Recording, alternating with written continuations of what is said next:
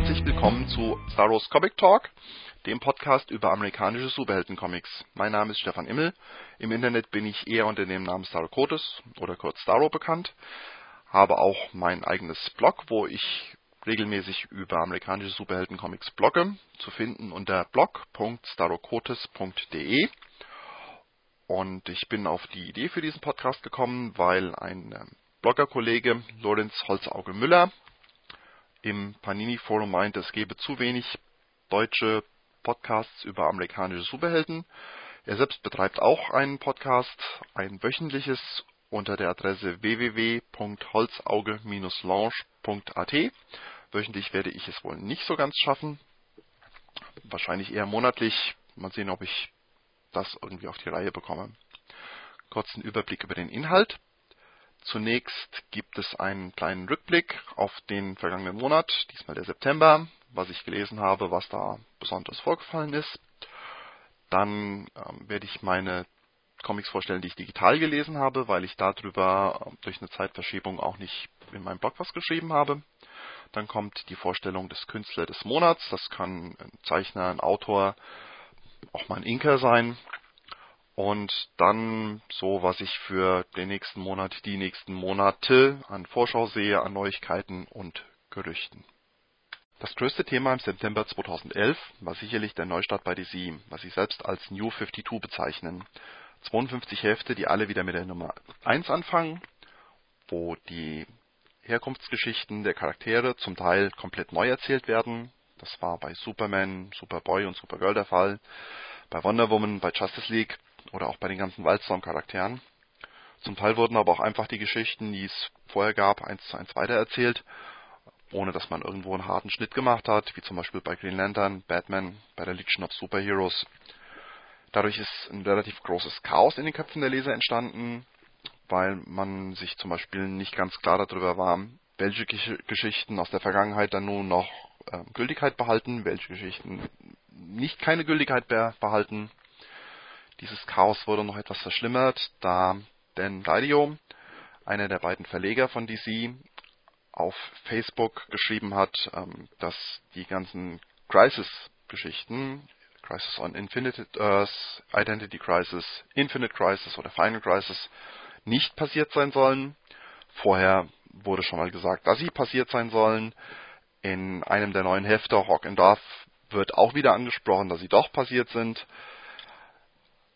für mich ist das Ganze auch nicht so wirklich nachvollziehbar, dass man nicht wirklich einen komplett harten Schnitt gemacht hat, sondern dass man gesagt hat, okay, die Hefte, die aktuell erfolgreich sind, die die Jahre über schon erfolgreich waren, lassen wir einfach so weiterlaufen. Wir starten nur alles andere neu.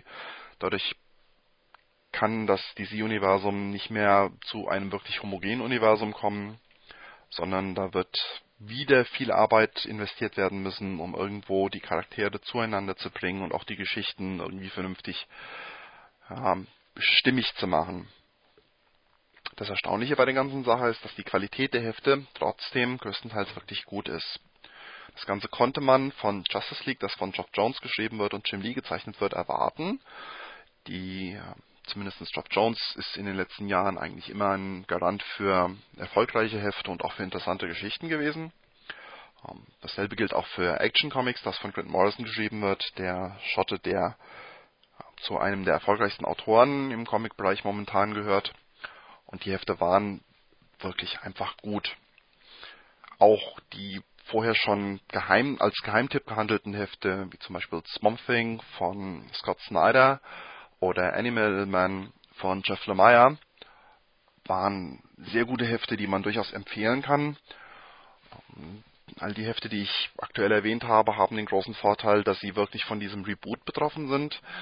Die Charaktere haben zwar eine Geschichte, auch vor diesen Heften, ähm, zumindest bei Swamp Thing und Animal Man, aber man hat in diesen Heften selbst nie das Gefühl, dass man diese Geschichte wirklich kennen muss. Man kann einsteigen, man kann lesen, ähm, es wird eine Spannung aufgebaut.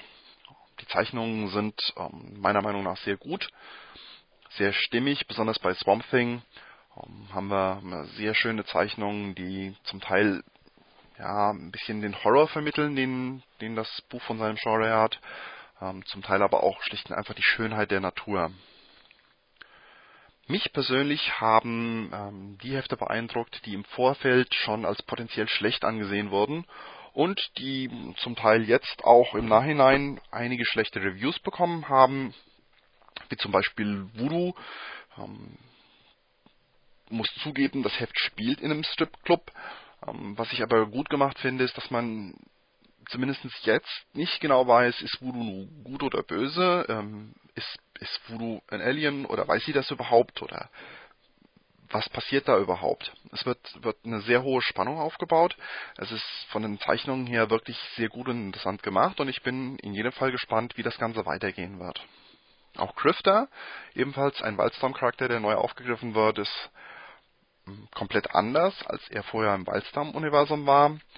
Ähm, auch hier wird eine Geschichte erzählt von, von Aliens, die, die versuchen, die Erde zu übernehmen, auf eine Art und Weise, die ja nicht unbedingt neu ist, aber schon interessant. Sie scheinen menschliche Körper zu übernehmen und das ist bei Grifter schiefgegangen und von daher hat er jetzt von dem Ganzen was mitbekommen und versucht etwas dagegen zu unternehmen.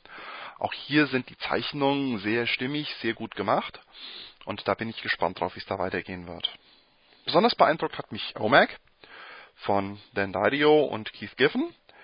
Das ist ein Heft, was mich wirklich sehr stark an alte ähm, Kirby-Sachen erinnert. Es ist vom Setting her sehr Kirby-like, es ist von den Zeichnungen her, also da hat sich ähm, Giffen wirklich fast selbst übertroffen. Man könnte wirklich meinen, dass, dass Kirby selbst daran noch gearbeitet hat. Das sieht wirklich sehr gut aus, es ist sehr spannend gemacht, es ist witzig gemacht. Ein, ein wirklich tolles Heft, was mir sehr gut gefällt und was ich in jedem Fall weiterlesen werde. Auf der anderen Seite gab es bei Marvel auch so einiges. Es gab zum einen Ultimate Spider-Man, ein neues Heft mit einem neuen Spider-Man. Da gab es sehr viele Nachrichten drum, weil er halb Schwarzer, halb Spanier ist. Um, ähm, da haben sich dann auch wieder einige Leute drauf, drüber aufgeregt, dass man da jetzt unbedingt irgendwie einen anderen Charakter noch mit reinbringen muss, dass Peter Parker das nicht mehr ist. Ich selbst habe das Heft nicht gelesen, irgendwie in letzter Zeit ähm, interessiert mich Spider-Man nicht so wirklich. Was ich aber davon gesehen habe, macht mich doch neugierig und ich muss mal sehen, ob ich mir es nicht vielleicht, wenn es etwas günstiger wird, auch digital noch hole. Dann gab es natürlich äh, einige Hefte von Fraction. Wer mein Blog liest, weiß, dass ich ein sehr großer Mad Fraction Fan bin. Die Nummer 6 von Fear Itself, wo die ja, die Klopperei ein bisschen aufhört, wo die Spannung etwas aufgebaut wird, dadurch, dass die Helden wirklich jetzt am Boden liegen und ähm, es jetzt darum geht, wie können wir die Scherben wieder zusammenkratzen und was können wir jetzt gegen den großen Angriff tun. Ein bisschen mit reinspielen tut da natürlich auch Iron Man, der versucht in Asgard neue Waffen zu schaffen, gleichzeitig damit kämpfen muss, dass er wieder dem Alkohol verfallen ist und ähm, auch so ganz mit den Gebräuchen in Asgard, mit den Angriffen, die er da aus, denen er da ausgesetzt ist, nicht ganz zurechtkommt. Und natürlich der Abschluss der ersten ähm, Torgeschichte, die Fraction geschrieben hat äh, in der neuen Serie, The Mighty Tor. Mit der Nummer 6 war da The Galactus Seed abgeschlossen, wo die Asgard, die Asen gegen Galactus kämpfen und versuchen zu verhindern, dass er ähm, einen Samen aus dem Weltenbaum bekommt. Loki kann das verhindern, indem er des, den Samen wieder im Weltenbaum versteckt und niemand verrät, wo er ist sehr gut geschrieben, sehr interessant gemacht. Was mir besonders gut gefallen hat, ist die Position eines Pastors aus Broxton, der ja, sich einfach Galactus entgegenstellt, nicht weil er denkt, dass er eine Chance hat, sondern einfach weil er ähm, der Meinung ist, dass sich jemand ihm entgegenstellen muss und dass er da auch ein gewisses Vertrauen auf, auf Gott hat. Was mit ihm nachher passiert, ist sehr interessant zu sehen und da bin ich gespannt, wer das wirklich noch aufgreifen wird. Ein, ein wirklich christlicher Pastor, der Herald von Galactus ist, ist eine ist eine Idee, auf die nicht viele Leute kommen können. Fraction gehört zu ihnen. Das ist wirklich sehr interessant zu lesen und da wäre ich auch geneigt, eine Silver Server Serie mir anzuschaffen, wenn es darum irgendwo geht. Dann haben wir noch ähm, die Hefte von Jeff Parker, Thunderbolts und Hulk. Jeff Parker wächst mir immer mehr ans Herz. Ähm, meine Thunderbolts sind momentan gut lesbar nicht wirklich Höhepunkte, aber ähm, mir macht das wirklich Spaß, das zu lesen, wie sie versuchen, ja, das Richtige zu tun, zu entkommen, dann doch wieder das Richtige zu tun. Das ist einfach spaßig. Sein Hulk ist noch um einiges besser, weil er da es schafft, ähm, gut darzustellen, was Thaddeus Ross aufgegeben hat, warum er es aufgegeben hat und wie er das versucht wiederzubringen. Wir kriegen hier wieder einen tieferen Einblick in die Psyche, in die Geschichte von, von dem Roten Hulk, was ihn antreibt, was ihn angetrieben hat, was er alles erlebt hat. Das ist etwas, was Jeff Parker wirklich hervorragend darstellen kann und auch die ja, sich scheinbar anbahnende Romanze zwischen Hulk und äh, einem erweiterten Live-Model-Decoy ist auch sehr interessant zu sehen. Das war's erstmal zum Thema ähm, Rückblick. Kommen wir nun zu den Comics, die ich digital gelesen habe. Normalerweise bespreche ich in meinem Blog die Comics, die ich in Print gelesen habe, weil ich mich für die digitalen Comics meistens etwas später entscheide und die dann nicht mehr so ganz in die Woche und das Blog reinpassen. Da wird zunächst einmal Animal Man von Jeff Lemire und Trevor Foreman. Diese beiden schaffen es hervorragend. Zunächst einmal Buddy Baker, Animal Man, als, als Familienmensch darzustellen, als jemand, der das Superheldendasein als Job ansieht, nicht als Berufung, sondern als etwas, womit man vielleicht ein bisschen Geld verdienen kann. Er versucht, damit seine Familie zu ernähren. Es wird die Familie nochmal vorgestellt, seine Frau, seine Kinder. Und im Laufe des Heftes entwickelt es sich dann, dass, dass eine Bedrohung kommt und dass seine Tochter Maxine Selbstkräfte entwickelt das ganze Heft hat mich sehr beeindruckt und ich wusste lange Zeit nicht, ob ich wirklich etwas darüber schreiben sollte. Weniger, weil ich denke, dass es wirklich eine großartige Kunst ist, so etwas zu schreiben. Er hat nur direkt bei mir die richtigen Knöpfe gefunden, weil seine Tochter Maxine hat mich sehr an meine Tochter Johanna erinnert. Dadurch, dass, dass das Heft sehr viel Horror enthält, sehr viele Dinge, die, die einem doch bedrücken und ähm, ja, war es für mich doch schwer. Ich musste mir eine Träne verkneifen, habe mir aber mittlerweile auch schon das zweite Heft geholt, finde die Serie wirklich gut und bin gespannt, wie sich das Ganze weiterentwickeln wird. Nächste Heft, was ich digital gelesen habe, war Superman. Das jetzt andersrum, obwohl wir viele Leute davon abgeraten haben. Hier bin ich froh, dass ich nicht auf diese Leute gehört habe. Superman hat mir sehr gut gefallen. Nicht, weil es irgendwo ja wirklich ein Superman-Comic war und vielleicht hat das gerade mir deswegen gut gefallen. Ich bin eigentlich kein Superman-Fan. Das Comic drehte sich mehr um Lois Lane und um die Tatsache, die Frage, wie man heutzutage Nachrichten macht, wie man die produziert, was, was gut ist für die Nachrichten, was weniger gut ist, was moralisch ist. Die ganze Geschichte drumherum fand ich gut, fand ich auch gut erzählt. Was man vielleicht als Kritikpunkt wirklich nehmen könnte, sind zum Teil die, die Erzählweise, dass man sehr viele Seitenkästen benutzt hat, um Dinge zu erzählen und dass es auf eine sehr ja, unglückliche Art und Weise geschah. Aber nichtsdestotrotz fand ich das Heft gut und werde auch hier erstmal dabei bleiben. Bin ich gespannt, wie sich das Ganze weiterentwickeln wird, gerade mit den diversen Veränderungen in Metropolis, mit der Tatsache, dass Lois auf einer auf einer anderen Ebene arbeitet wie Clark, dass sie keine Kollegen sind, dass sie nicht verheiratet sind und nicht mehr liiert, dass Clark mehr der Außenseiter ist. Bin gespannt, wie sich das Ganze weiterentwickelt. Dann haben wir da Aquaman. Aquaman fand ich einfach nur genial. Die Geschichte von Aquaman ist eigentlich ja doch relativ langweilig. Er wurde oft in in verschiedenen Foren, in News und ansonsten ja, lächerlich gemacht. Es gibt ein Lied von der Gruppe Level 17 Elite Torrent Chieftain, die über World of Warcraft unter anderem Lieder machen. Das Lied heißt I Am Murloc und da kommt dann auch ähm, Aquaman drin vor und der wird da, ist eher da die Witzfigur.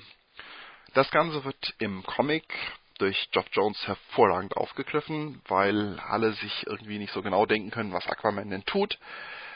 Er kriegt, nachdem er Bankräuber gefasst hat, ein Glas Wasser angeboten. Ähm, die Leute wundern sich, dass er Fisch und Chips bestellt in einem Restaurant. Alles sehr interessant, sehr witzig gemacht. Toll gezeichnet von Ian Rice.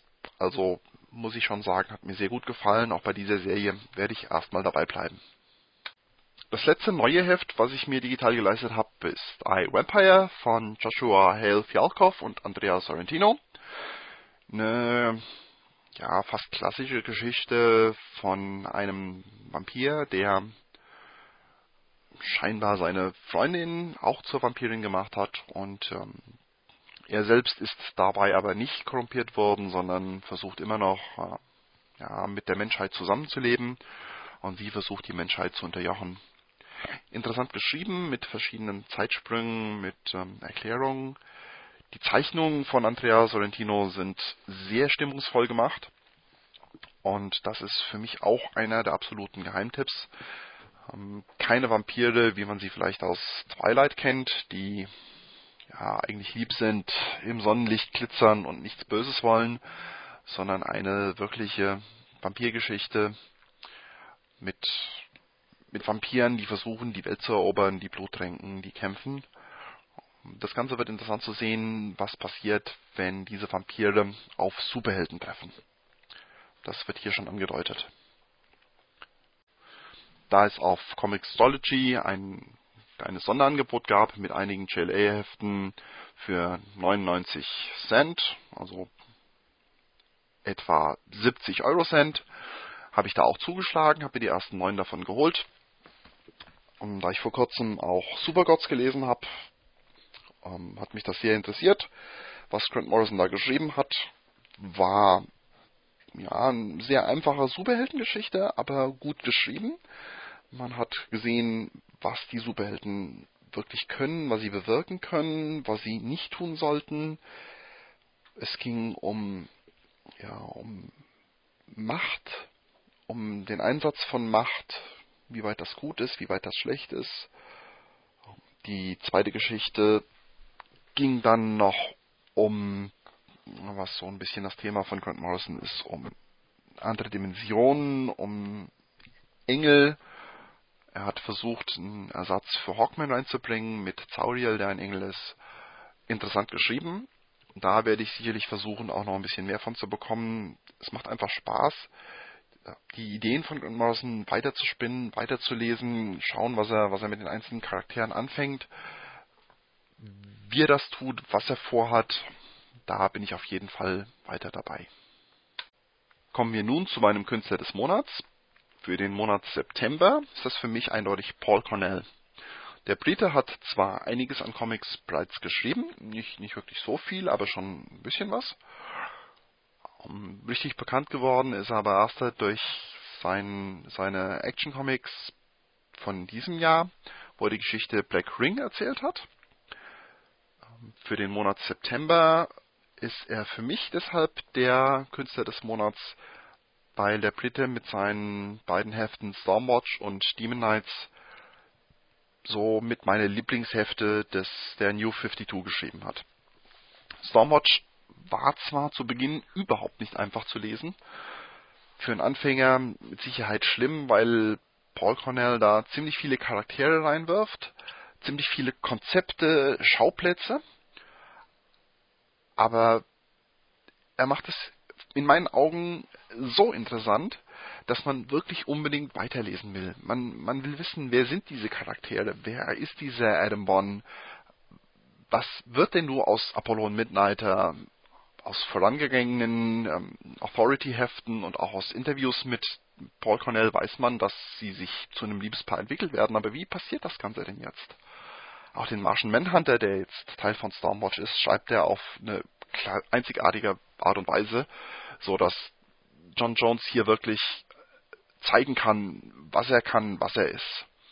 Hier werde ich auf jeden Fall beibleiben und auch mit Demon Knights hat Cornell eine, eine super Serie abgeliefert mit, mit viel Witz, mit Fantasy-Einschlägen.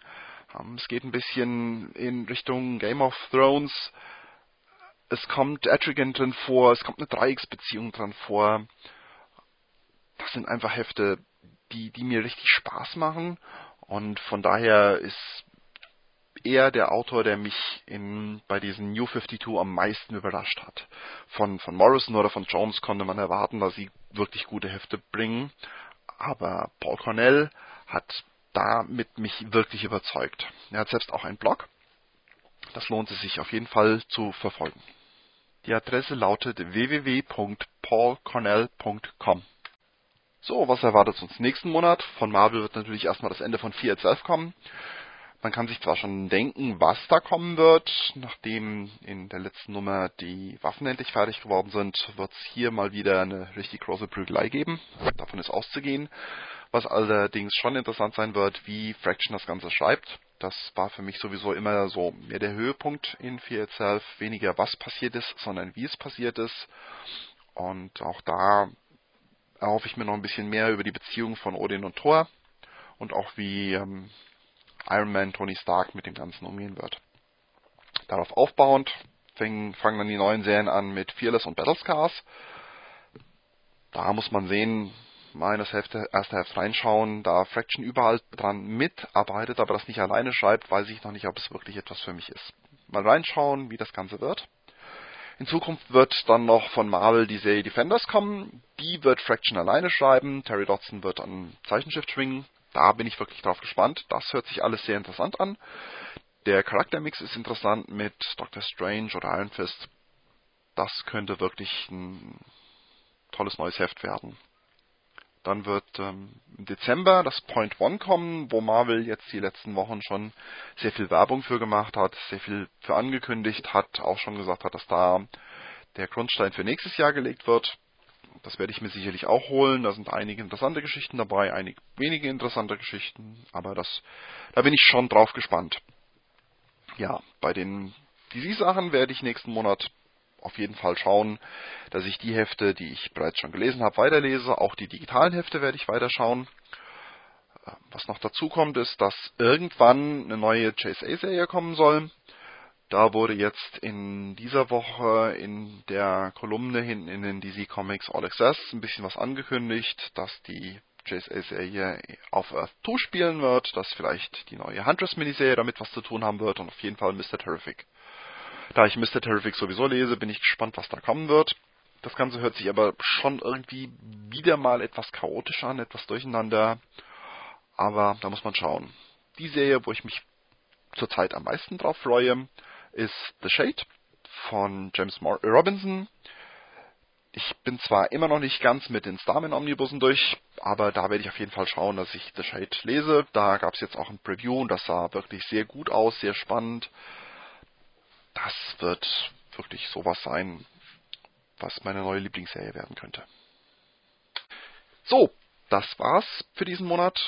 Wenn ich auch nächsten Monat wieder einen Podcast machen soll, wäre es nett, wenn ihr unter blog.starcodes.de einen kleinen Kommentar hinterlassen könntet, so dass ich weiß, dass es auch Leute hören. Wenn da wieder so acht bis zehn Leute zusammenkommen, finde ich sicherlich nächsten Monat auch wieder Zeit, ein bisschen was aufzunehmen.